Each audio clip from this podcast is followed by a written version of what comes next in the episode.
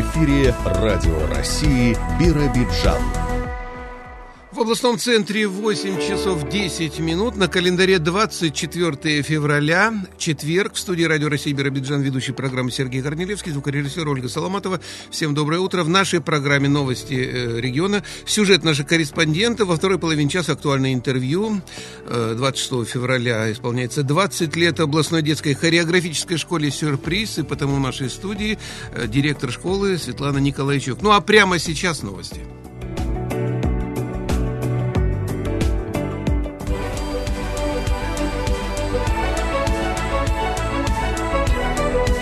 Вести Биробиджан. Пункт сбора гуманитарной помощи для беженцев с Донбасса откроют в Биробиджане. Он будет размещаться по адресу Биробиджан, переулок Театральный, 4. Принести вещи можно с 9 утра до 18 часов. В выходные пункт тоже будет работать. Ранее губернатор ЯО Ростислав Гольштейн заявил, что автономия готова принять беженцев из Донецкой и Луганской республик и разместить их в шести пунктах временного размещения.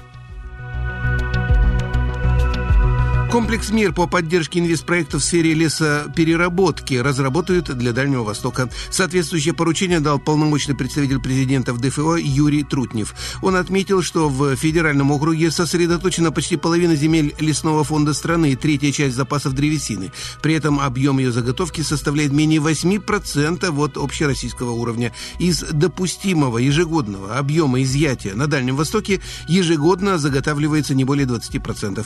Ранее правительство правительством России было принято решение о запрете экспорта необработанного леса. Оно вступило в силу с начала года.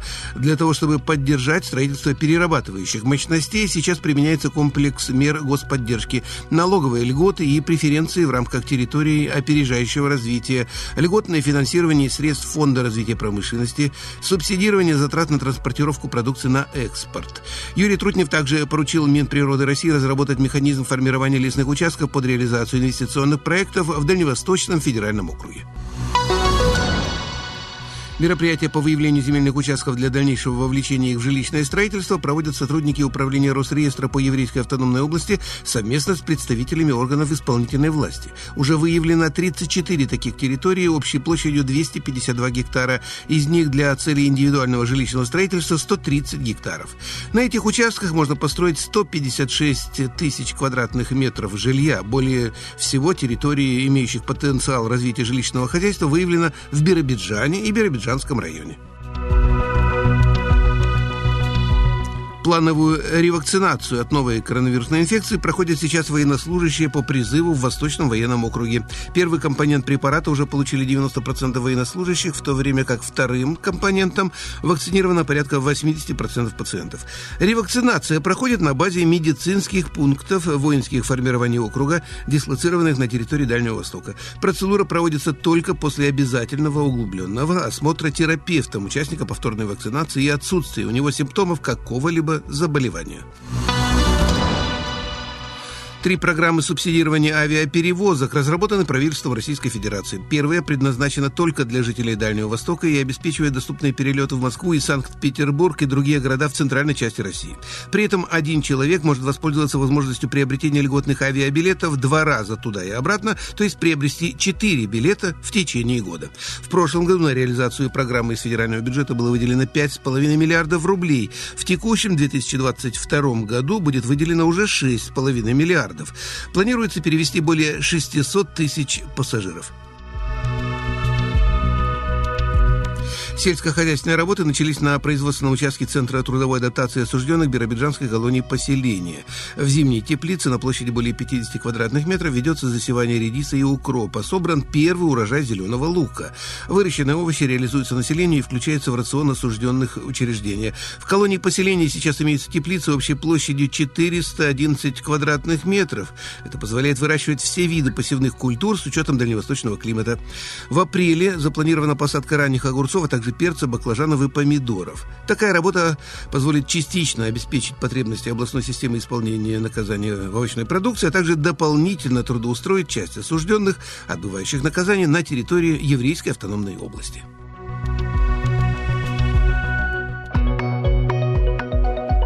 Радио России Биробиджан. Погода.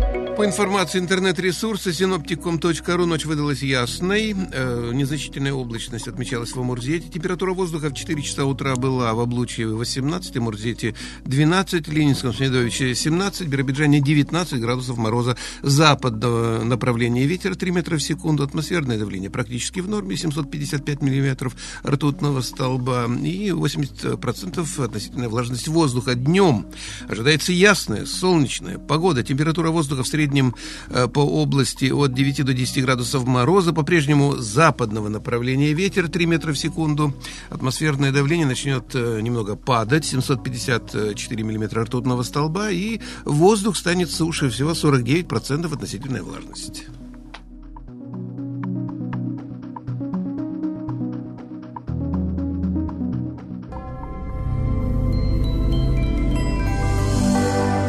Прямая связь. Сегодня четверг, значит, с нами на прямой связи представитель пресс-службы Росгвардии по ЕО Анна Лукашевич. Анна, доброе утро, вам слово, прошу. Доброе утро. Сегодня я хочу сделать акцент на прошедшем празднике Дня защитника Отечества. К этому празднику в управлении Росгвардии по традиции ежегодно проходит акция «Неделя мужества».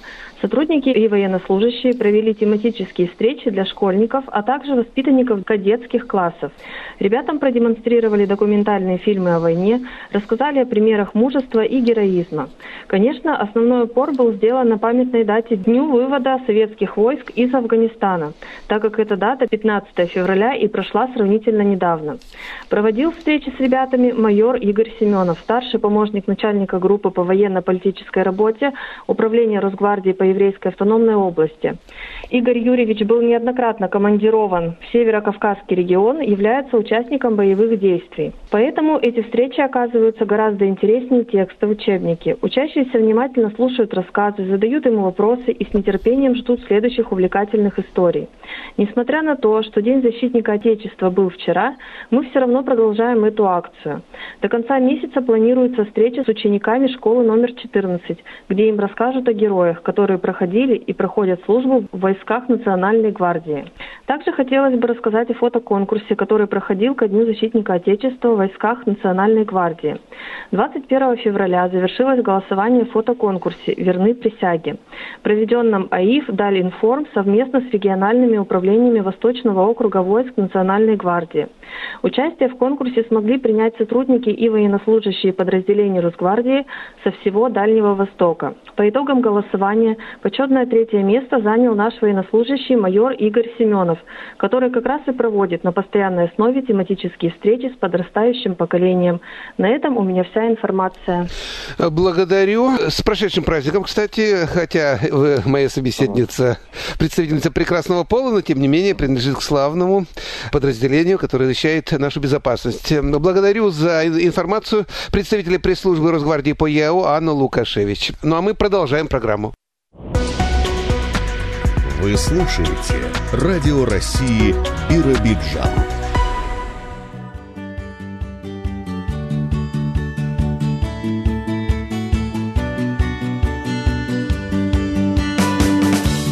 8 часов 18 минут, 19 уже в областном центре.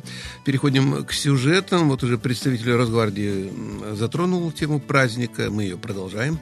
Более двух с половиной миллионов россиян, э, носящих погоны в настоящий момент, также ветераны воинской службы, члены семей, ну и каждый, прошедший срочную службу, с полным правом считают День защитника Отечества своим профессиональным праздником. Накануне в России отметили эту дату образования рабоче-крестьянской Красной Армии, а в правительстве области области прошло торжественное собрание.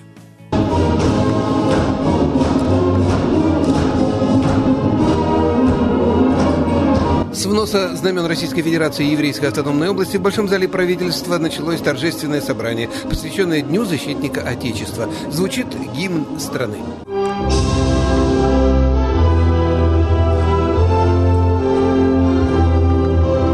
103 раз в России отмечают День защитника Отечества. Несколько раз менявший свое название и ставший выходным днем всего 20 лет назад, этот праздник постепенно становится не таким уж и мужским, отметил в поздравлении вице-губернатор области Дмитрий Братыненко. Уважаемые офицеры, уважаемые мужчины, у нас и уже женщины служат в армии. И в этот день мы тоже будем участвовать, поздравлять, желать им хороших слов, потому что они неотделимую часть нашей великой страны, великой Родины и часть наших вооруженных сил.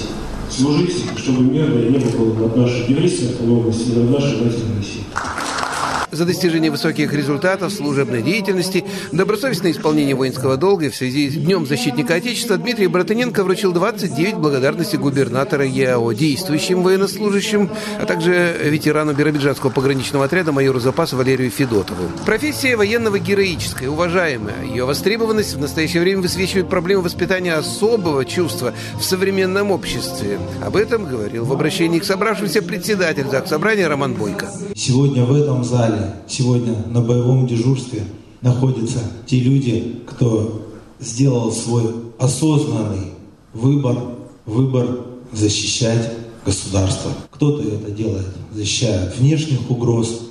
Немало у нас внутренних угроз существует. И не только от людей, а от стихийных бедствий, от других чрезвычайных ситуаций.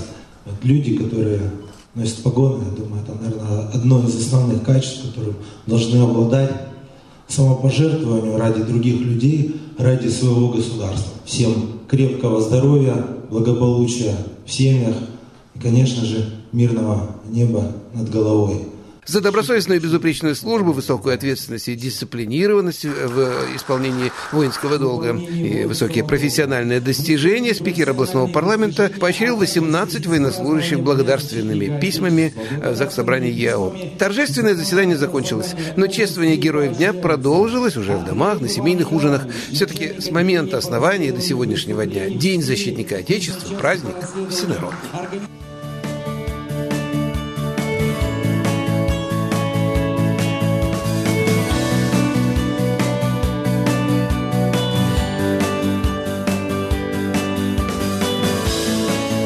Праздника переходим к будням. Своя управляющая компания после длительного перерыва вновь приступила к работе в Волочаевском сельском поселении. Но комплекс коммунальных проблем по-прежнему остается неразрешенным, усугубляет ситуацию долги населения за услуги ЖКХ. Подробнее о сложившейся ситуации нам рассказывает глава администрации поселения Людмила Марцева. То, что существует управляющая компания после длительного перерыва, это хорошо, но нужно помнить о том, что управляющая компания пришла не по своему желанию, она не вышла на конкурс, который мы объявляем на протяжении вот уже четырех лет, ни одна компания не выходит на конкурс, а конкурс – это добровольное участие. Они пришли у нас по статье жилищного кодекса, когда мы их силой заставили. И пришли они всего на год это тоже накладывает свой отпечаток. Да, действительно, часть проблем ушла, но это проблемы те, которые и мы могли бы решить. Это объективная ситуация со стороны управляющей компании в том числе, потому что они еще не аккумулировали достаточное количество средств, чтобы проводить какие-то серьезные работы. Потому что остались э, те же самые проблемы, как крыши, срок капремонта не наступил, а нужно их ремонтировать еще вчера, заполненные водой подвалы и несколько подъездов, которые находятся в ужасном состоянии. Затем коммуникация внутри дома, то есть то, что является заботой управляющей компании, тоже, поскольку дома очень старые, там нужно менять, и требует очень большой затратности. Но такие моменты, как сбить сосульки с крыши, поменять где-то кран, трубу, это все, конечно, сошло с плеч чиновников. Ну а прокуратура по-прежнему требует от вас, наверное, да, как как-то ситуацию разрешать? Здесь не столько прокуратура требует, прокуратура, она контролирует в большей степени, побуждает нас к каким-то действиям и предупреждает, чтобы мы не делали каких-то серьезных нарушений. От нас это требует законодательство. Это наше имущество, и мы должны его содержать. И некоторые моменты там уже и не разбираешь, чье это управляющей компании, зона действия муниципалитета или ресурсоподающие. Вообще вот я вижу решение проблемы таким образом. Управляющая компания и ресурсоподающая – это в одном лице. Это было бы замечательно. Ну и, конечно, чтобы государство брало из частных рук. Поскольку тарифы растут, платежеспособность населения низкая. Людмила Владимировна, ну а что говорят сами представители управляющей компании? То есть у них, наверное, всегда есть какие-то отговорки. Управляющая компания, я не могу сказать, что это самый плохой вариант, а компания, которая у нас есть. Управляющая компания работает по системе ЧС, чрезвычайной ситуации. То есть, если прорвало трубу, мы заменим этот кусок. Вот таких каких-то превентивных мер они не делают. Опять же, по причине того, что мы только пришли и знаем, что через несколько месяцев нам уходить. Еще наверняка есть проблема коммунальных платежей. Коммунальные платежи, задолженность – это большая проблема. Я не могу сказать, что в разрезе поселения, особенно если с другими сравнить, у нас слишком большое количество задолжников. У нас есть несколько задолжников, которые имеют большие суммы, там, до 400 тысяч рублей и более.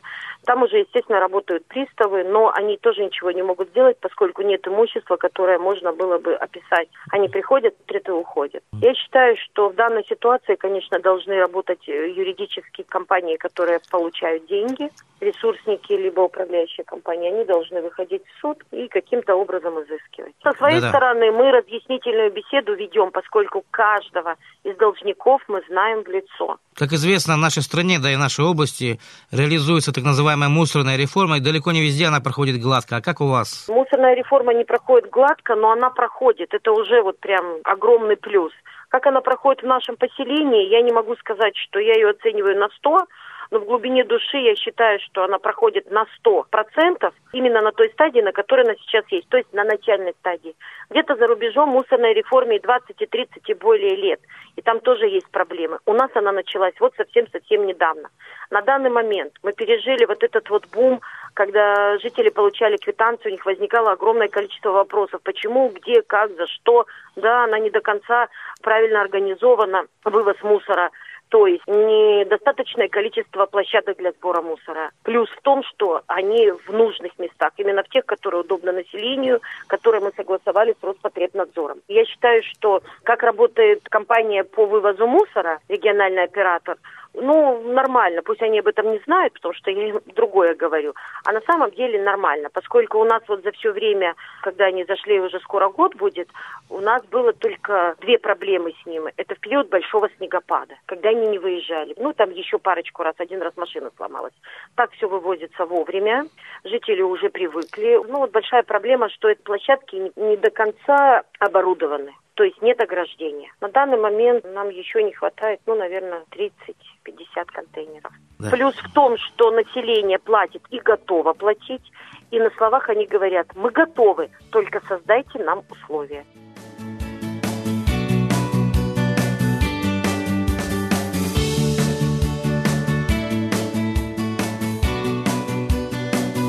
В автономии объявлены аукционы на строительство гидротехнических сооружений. Подготовку дальневосточных регионов к возможным паводкам обсудили накануне на заседании Совета под руководством полпреда э, президента на Дальнем Востоке Юрия Трутнева. Субъектам было выделено 566 миллионов рублей на разработку проектно-сметной документации 3, 34 объектов. Уже построены 11, в том числе 3 в автономии. В областной бюджет также поступят дополнительные средства на возведение дамб э, в селах Лень, Ленинская, Добрая, Квашнино, Кукелева, Новая, Дежнева. Аукционы уже объявлены. Дальневосточные регионы должны подготовиться к весеннему половодью. Запасы воды в снежном покрове превышают норму в три раза. В нашем регионе повышение уровня водоемов ожидают с середины апреля, поэтому важно уделить особое внимание вопросу строительства защитных сооружений, отметил Юрий Труднев. Вы знаете, что принимался целый ряд решений, выделялись значительные средства на строительство защитных сооружений, но э, в ряде регионов эту работу так завершить и не удалось. Прежде всего это относится к Хабаровскому краю, Амурской области, Еврейской автономной области. К сожалению, у нас в регионах достаточно долго ведутся работы по строительству дамб, по строительству водозащитных сооружений. Причин называют много. И низкое качество работы проектных институтов, и недостаточное количество строительных организаций. Но построить дамбу – это, в общем, не такое сложное техническое сооружение. Поэтому я, честно говоря, уверен в том, что это такой квалификационный тест для губернатора. Губернатор обязан уметь работать так, чтобы вовремя выполнялись работы, а уж тем более работы, от которых зависит безопасность граждан на территории.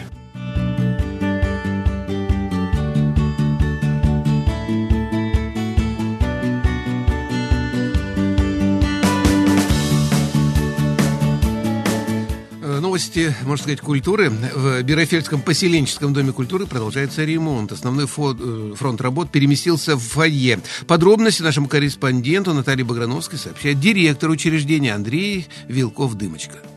На сегодняшний день у нас уже установлены окна. Дело в том, что зимний период времени, да, вы понимаете, что сегодня вот окна поставили, а облицовку окон нужно вот дождаться немножко тепла, то есть чтобы с приходом тепла не повело все наши вот облицовочные работы. То есть на сегодняшний день пока окна стоят, внутренние работы прошли, утеплили внешнюю всю сторону. На сегодняшнем этапе уже делаются подоконники, а обшиты уже стены, получается, всего в фойе. Плавно переходим к установке потолка и вот к внешней уже же облицовки окон немножко вот нужно дождаться плюсовой температуры. А в самом зале какая обстановка? Там закончены работы? Пока производятся работы только в фойе. Я, конечно, как говорится, жду чуда, чтобы работы зашли уже и в концертный зал. В концертном зале на сегодняшний день никаких работ не ведется. Пока у нас есть финансы, чтобы отремонтировать фойе, но я думаю, что все-таки какие-то финансовые средства будут направлены. Для того, чтобы полноценно заниматься творчеством, нужно сделать полноценный ремонт, капитальный ремонт нашего Дома культуры, чтобы уже к лету, может быть, в середине лета открыться чтобы дети уже пришли в новые стены и начали заниматься тем, чем занимались. То есть творчеством, танцевали, готовили творческие продукты, праздники. Хотелось бы, конечно, чтобы не оставлять долгий ящик эти ремонты, закончить ремонт уже и тоже в концертном зале. Я правильно понимаю, что в концертном зале там пока в разобранном виде все? Частично, да, можно сказать, частично он разобран, захламлен, можно так сказать. Мы провели ремонт по вызволению вот этих вот труб. У нас тут просто такая система, что на нас заканчивается теплотрасса. И у нас такой образовался узел, очень много труб. Мы их все повырезали, а Наши ЖКХ все грамотно к этим работам подошли, но когда работали, то есть мы, естественно, какие-то доски подняли, и на сегодняшний день заниматься и запускать детей помещение концертного зала не имеет никакого смысла, потому что можно травмироваться, и он не готов для посетителей. А вот если проводятся мероприятия, то проводятся они в фойе? Да, до ремонтов мы проводили, конечно, в фойе. Все у нас были новогодние утренники прошли, конечно же, сохранением дистанции, сохранением ограничающих мер. Мы провели это все в фойе, но а на сегодняшний день у нас ремонты, мы плавно перешли в классы нашей Берфельской школы. То есть мы сегодня мероприятие проводим детям в классах в школе. Радио России Биробиджан.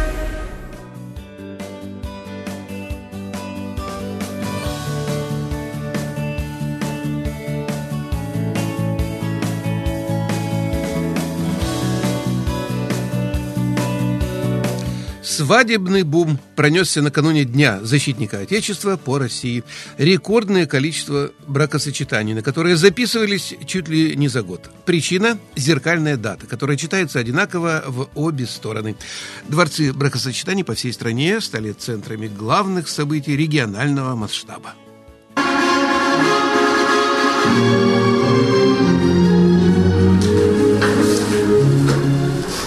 Сегодня, 22 февраля 2022 года, закон о брак вступают граждане Российской Федерации.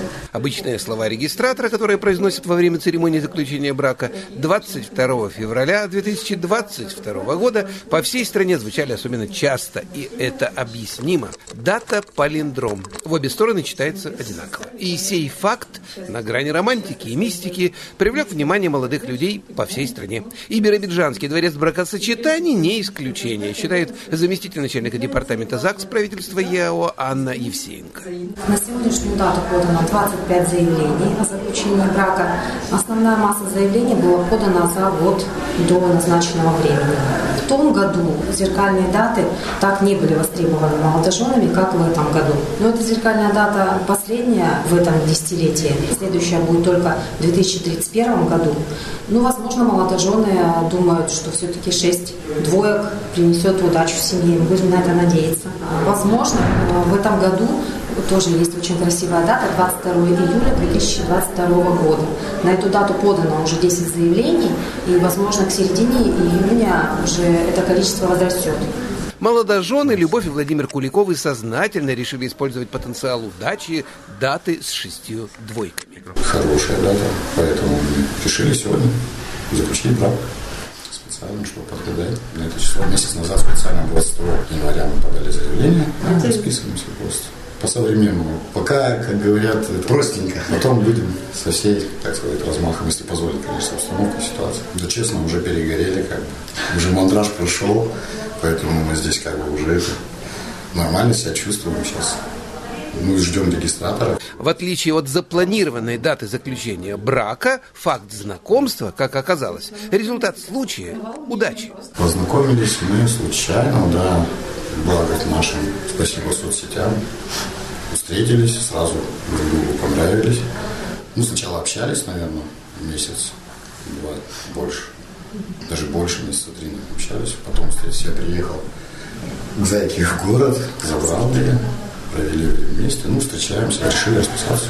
Во взаимности чувств уверены, но и народные приметы нам не помешают, утверждает следующая пара Лидия и Руслан Саяпины. Ну, народные приметы, как бы, это годами делалось. Рады.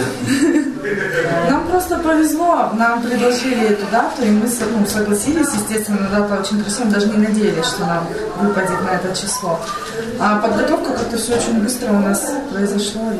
И... и еще одно наблюдение, как говорят в таком случае, тенденция, однако. Гименей 21 века обитает, судя по всему, в социальных сетях. Познакомились в интернете и просто вот созвонились, решили встретиться, и вот с тех пор ни на день не расходились. С 11 февраля да, вот у нас было пять лет. Кто-то может возразить, что не в дате свадьбы дело, а в иных причинах, не связанных с тайнами нумерологии. Но давайте согласимся с тем, что день 22 февраля 2022 года, выпавший на наш век, уникален.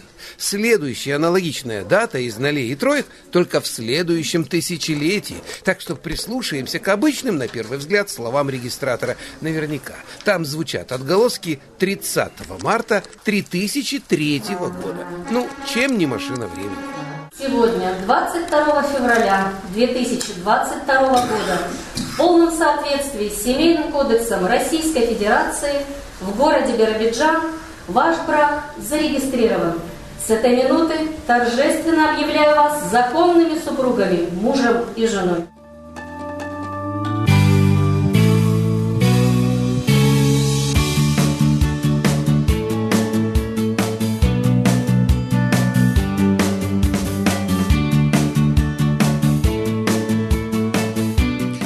Переходим э, к спортивным событиям. На этой неделе завершается сезон игр зимы 2021-2022 годов э, региональной ночной хоккейной лиги.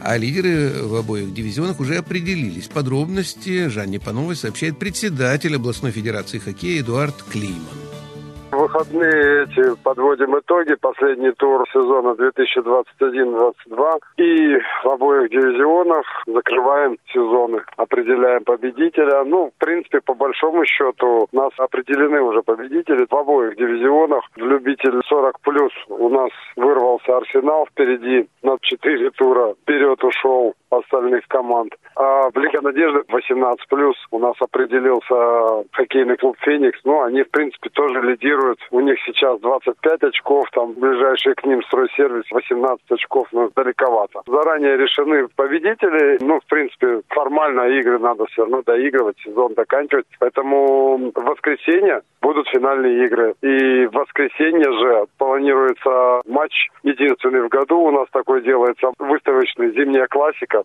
Будут играть хоккейные клубы УМВД в гостях у стройсервиса на открытом воздухе. Я имею в виду хоккейную коробку в микрорайоне Шалаева. Подготовленную нашу хоккейную коробку. Эдуард Фремович, ну а в воскресенье, получается, будут лидеры на льду. Кто еще? Все будут. У каждой команды абсолютно. В выходные пройдут игры у всех. То есть в субботу в 11.00 примет Октан у себя Легион. В воскресенье сыграют в 12 часов стройсервис УМВД. Потом в 16.00 победитель, можно сказать, в Лиге Любитель 40+, приезжает к Альтаиру. И у нас заключительная игра, то есть под закрытие будет играть Феникс с Тавгаем. Будет интересно, насыщенные выходные. Эдуард Фреймович, планируется и награждение. Будете в номинациях тоже поощрять игроков? Конечно, там 7 номинаций в каждом дивизионе. То есть лучший нападающий, бомбардир, снайпер, защитник, вратарь, даже джентльмен. То есть каждая номинация будет отмечена. В каждом дивизионе по 7 7 номинаций. Ну что ж, и предварительно мы уже можем говорить об итогах вот этого сезона 2021-2022 года. Каким он стал? Вот что примечательного? Что можно отметить, Эдуард Фреймович? то, что в хоккее повышается, уровень мастерства. Спортивная составляющая растет. Командам интересно друг с другом соперничать. Команды растут, подтягиваются. Кто был слабой командой, пододвигаются выше и выше, ну, не только за счет того, что люди там физически тут -то прибавляют данные, а и за счет того, что вливаются новые кадры, то есть приезжают в город, это раз. И, во-вторых, сказывается приезд профессионального тренера. У нас приехал, как вы знаете, человек с профессионального хоккея и ведет тренировки как в детской школе, так и любители его подключают на свои тренировки. То есть сейчас клубы просто не гоняют шайбу, как раньше это было, а работают с тренером. Тренер ставит, можно сказать, ноги, руки и в том числе и голову. То есть объясняет, что такое хоккей, тактику, стратегию. Прямо ощутимо. Это уже чувствуется. Значит, на финал победители сезона поедут из нашего региона уже более подготовленными. Это раз. А во-вторых, мы все будем молиться, чтобы финал в этом году состоялся, чтобы не сорвалось ничего в Сочи. Уже можно сказать с уверенностью, что поедет Феникс, команда 18+, и Арсенал. И будут, конечно, добавлять, подключать с других команд, усиливаться. То есть будем надеяться, что будут... Арсенал у нас занял 26 место из 32 команд в прошлом году. Ну и Феникс у нас из 32 команд занял 11 место. В Сочи планируется когда поездка, если все будет хорошо? Со 2 по 18 мая. 2 мая по 10 играют 40 плюс, с 11 мая по 18 играют 18 плюс. Вы слушаете Радио России Биробиджан. 8 часов 41 с половиной минут в Биробиджане. Ну, в нашей программе «Актуальное интервью» у микрофона Жанна Панова. Актуальное интервью.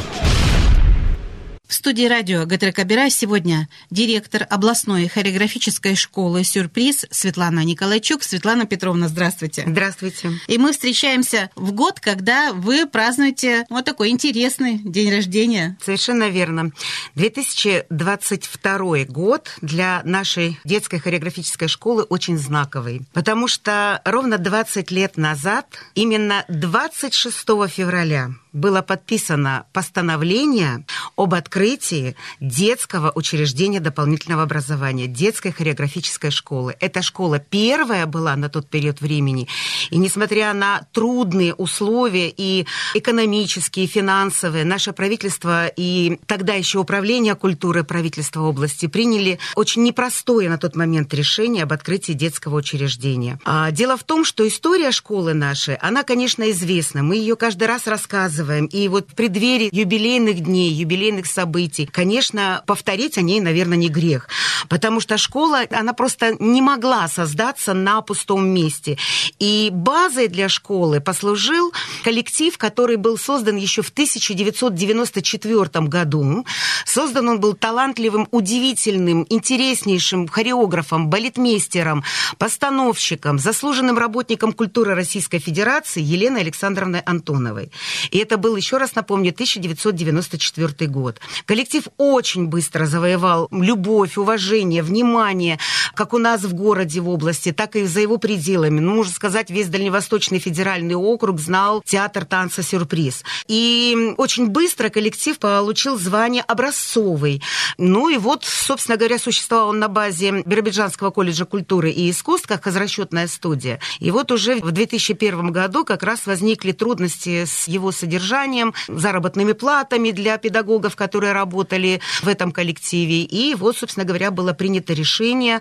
Поэтому 26 февраля для нас, вот как раз мы в преддверии, это день, когда подписано постановление, а 2 апреля 2002 года нас зарегистрировали как юридическое лицо. И, Светлана Петровна, конечно, 20-летие вы не можете отмечать одним днем. Это цикл мероприятий, вы к ним уже готовитесь, готовитесь, что-то уже проводили. Ну и, конечно, главный отчетный концерт впереди. Действительно, это цикл мероприятий. это достаточно большие запланированные внутренние мероприятия в школе. Это очень много проходит у нас часов общения, где мы ребятам показываем достижения наших предшествующих учеников, мы смотрим предыдущие отчетные концерты, проводим интересные викторины с ними на знание истории школы.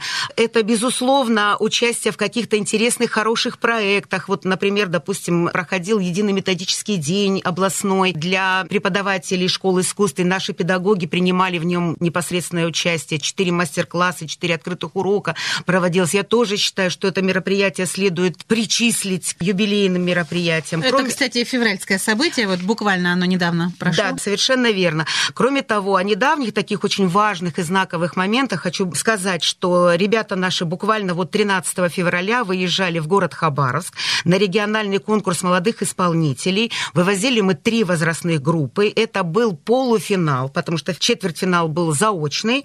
И в финал у нас прошла одна возрастная группа, которая будет принимать участие уже в октябрьском заключительном большом мероприятии в Хабаровске. Это вот осенью этого года? Заключительный, да, совершенно верно, осень этого года. А о наших планах, которые тоже можно включить в план юбилейной работы школы, буквально вот конец марта, начало апреля мы вывозим ребят на ежегодные и уже ставшие для дальневосточного региона традиционный конкурс. Это игры воображения. Конкурс балетмейстерских работ.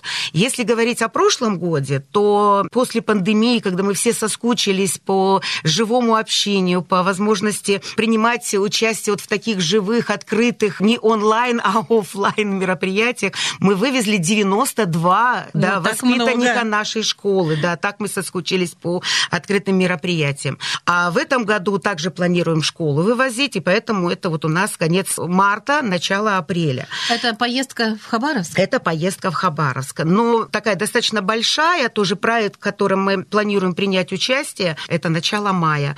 Принять участие мы планируем в двух международных конкурсах с 3 по 10 мая один конкурс будет проходить в Санкт-Петербурге, второй в Калининграде. То есть мы летим в Санкт-Петербург, оттуда в Калининград, и потом только возвращаемся домой. И очень надеемся на то, что мы представим наш город, нашу область, везем еврейскую программу традиционно, вот, достойно представим, приедем с победой. Удачно спланировали, чтобы все-таки сэкономить на билетах. Совершенно верно. В да, одну потому... поездку сразу два таких грандиозных мероприятия. Да, потому что это очень сложно вывозить ребят далеко. То, что касается, конечно, нашего округа, здесь нам как-то проще вывозить и в Хабаровск, и в Владивосток. Вот тоже мы в прошлом году достаточно у нас урожайный был год на лауреатов первой степени, гран-при мы завоевали на сиянии Амура. А вот дальние поездки, конечно, нужно планировать загодя. А если говорить, Светлана Петровна, про дальневосточный регион, то здесь, вот вы сказали, с 94 -го года образцовый театр наш «Танца-сюрприз» знают, и вот эта слава, она продолжается и только множится. Наверное, нет города, где бы не знали на Дальнем Востоке про наш коллектив. И здесь я хотела бы тоже сделать, скажем, такой комментарий. Да, действительно, школа начиналась с сюрприза, но сюрприз не растворился, потому что именно первые выпускники театра, они стали первыми выпускниками школы. Они влились в состав школы, на их базе было все сделано. И сегодня театр – это наши выпускники школы, это те ребята, которые заканчивают образование образовательную программу, успешно, достойно заканчивает ее, остаются у нас учиться в регионе, здесь, в нашем городе Биробиджане, и, естественно, продолжают, они уже просто не могут, они не представляют свой досуг, свое свободное время без занятия в коллективе. И уровень уже театра, он, конечно, уже они все прошли, они прошли все направления хореографии, они уже усвоили, и поэтому, конечно, здесь на конкурсе чаще всего мы стараемся отправлять театр. А что касается еще выпускников, выпускников, то наверняка среди них есть те, кто теперь и работают преподавателями в областной школе хореографической. И, Светлана Петровна, вот давайте вообще скажем, а что сегодня представляет собой ваш коллектив? Ну, в принципе, ситуация не меняется, и это радует, потому что... Стабильно. Да, потому что сложный период, в любом случае, сегодня очень большая конкуренция в плане выбора, прежде всего родители выбирают, чем будут заниматься их дети. И сегодня очень очень много коммерческих объединений для детей, которых принимают с трех лет, с двух лет, четырех лет.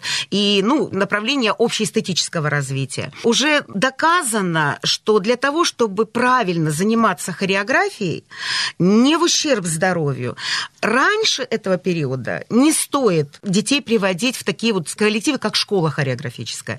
Да, как свободный кружок танцевальный, как занятие ритмикой, как возможность, ну, как-то вот развить общие эстетические какие-то наклонности, ради бога. Но когда мы говорим о школе, о серьезном занятии хореографией, здесь нужно понимать особенности развития ребенка, костного скелета, то есть его мышечных тканей и так далее. Поэтому это всегда выбор должен быть осознанным. Так вот, возвращаясь к вопросу о том, что конкуренция сегодня достаточно большая, да, сказать, что, допустим, такой большой наплыв в школе, нет, конечно. У нас, если посмотреть по городу Биробиджану, только у нас 15 хореографических коллективов и студий. Ну да, это много. Это очень много. Это только хореография, да. А я уж не говорю о музыкальных, художественных и так далее. Но, тем не менее, первоклассников вы всегда набираете. Да, первоклассников мы всегда набираем, и все-таки вопрос не только с тем, как мы осуществляем образовательную деятельность, а она основывается на двух образовательных программах. Общеразвивающая – это подготовка детей к обучению в школе, это наши пятилетки, семилетки, это вот такая граница. И занятия по федеральным государственным требованиям, это предпрофессиональные программы, это дети от 8 до 17 лет. И, конечно, заканчивая наше образовательное учреждение, есть ряд ребят, которые осознанно выбирают для себя профессию хореографа, ну, скажем так, с перспективой карьерного роста. И мы безумно гордимся теми выпускниками, которые, закончив школу, идут в образовательные учреждения, в частности, в Биробиджанский колледж культуры и искусства, на кафедру хореографии, специальность руководитель танцевального хореографического коллектива. Это институт культуры соседние наши. Были ребята, которые выезжали и поступали учиться во Владивосток, Государственный университет экономики и сервиса. Сегодня у нас есть выпускники, которые учатся в Санкт-Петербурге, в училище искусств на хореографической специальности, ну и работа в профессиональных коллективах. Если мы сейчас вот просто на вскидку даже наш дальневосточный регион возьмем, то это ансамбль Дальний Восток Хабаровск профессиональный, это ансамбль песни и пляски Дальневосточного округа, это ансамбль песни и пляски Тихоокеанского морского флота. Были ребята, которые уехали в Читу и работали долгое время в ансамбле «Забайкальские узоры» в Читинском профессиональном государственном ансамбле.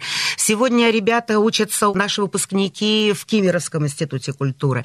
Поэтому, вот понимаете, вот так на вскидку очень сложно сказать, но со всеми выпускниками мы поддерживаем очень тесную связь и очень гордимся ими. И видим, что результаты нашей работы, они вот воплощаются в таком наследии. И в школе вот эти все ребята, они есть на фотографиях, на больших баннерах. Их могут видеть и родители, вот те, кто приводят нынешних ваших учеников, и сами дети, кто приходят на занятия. В общем-то, вот такая преемственность, она есть. Совершенно верно. Это одна из традиций, которая существует в нашей школе с момента ее создания, и она бережно поддерживается.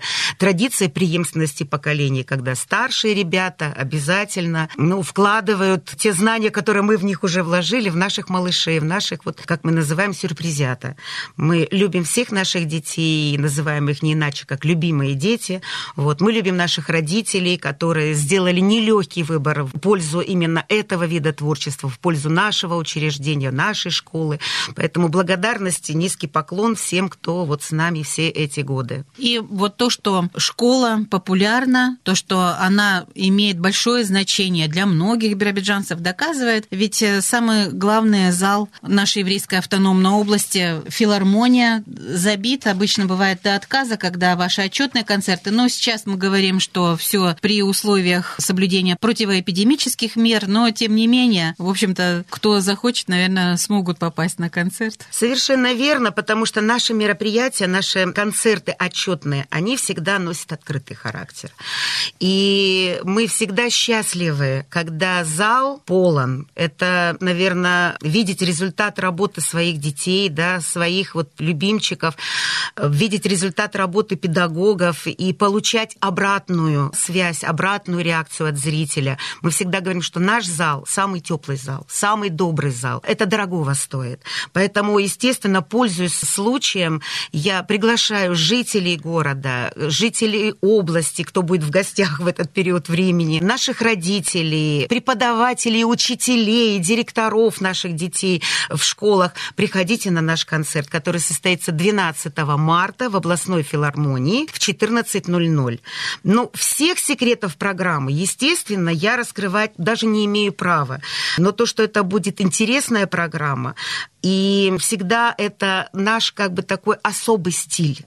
Не хочу показаться нескромной, но наши концерты, они на порядок отличаются от концертов других коллективов. И это здорово, потому что у каждого есть свой почерк. У каждого, скажем, есть такой свой имидж да, концерта. Вот мы выработали такой.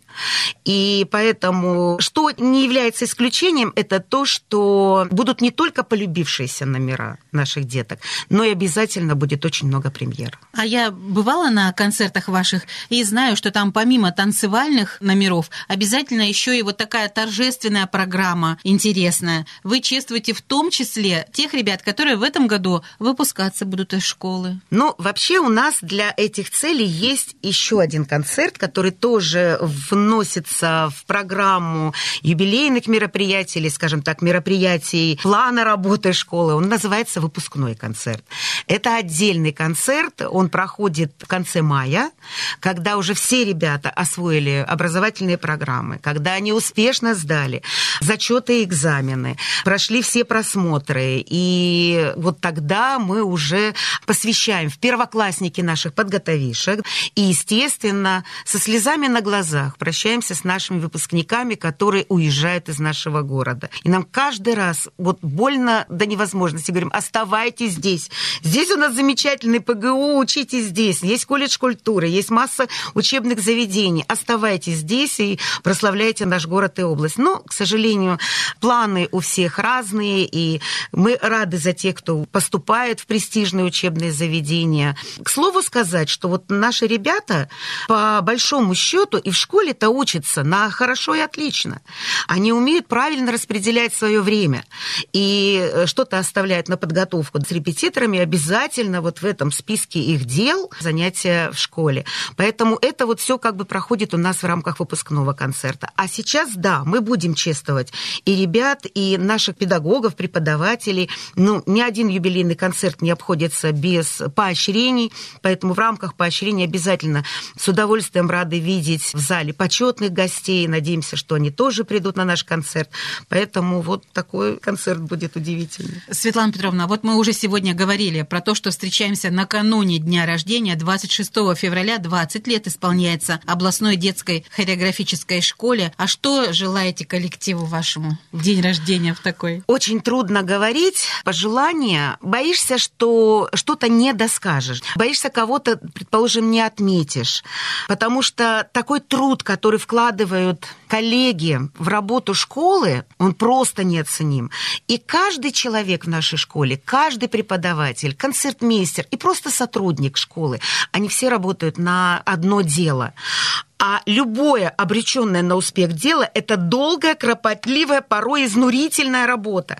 Поэтому я хочу сказать огромное спасибо. Огромные слова благодарности. Низкий поклон всем преподавателям, всем концертмейстерам, всем сотрудникам. Долгие лета, конечно. Еще долго-долго радовать всех новыми постановками новыми творческими проектами. Ну что ж, а я присоединяюсь к вашим словам. Замечательно вы сказали. В студии радио Гатрикабира сегодня директор областной детской хореографической школы «Сюрприз» Светлана Николайчук. Светлана Петровна, мы будем ждать вас в гости еще. Спасибо большое.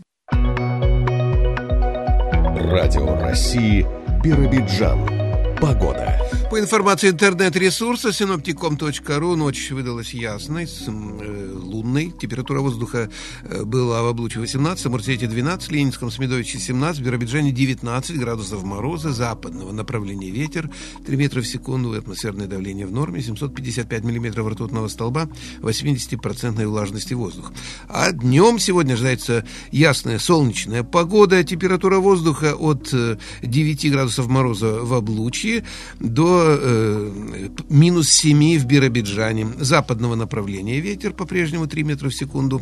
Атмосферное давление практически не изменится, но все-таки будет немного падать. 754 миллиметра ртутного столба и э, практически сухой для зимы воздух, э, 50% влажность. Наша программа подошла к концу. Не забудьте настроить свои радиоприемники на частоту Радио России сегодня в 14.30. Дневной выпуск вас ожидает. Для вас работали ведущие программы Сергей Корнелевский, звукорежиссер Ольга Соломатова. Всего доброго, хорошего дня и до встречи в эфире.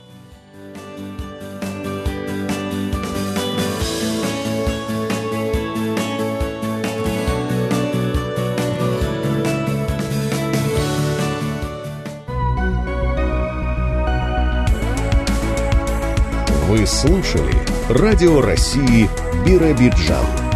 До новых встреч!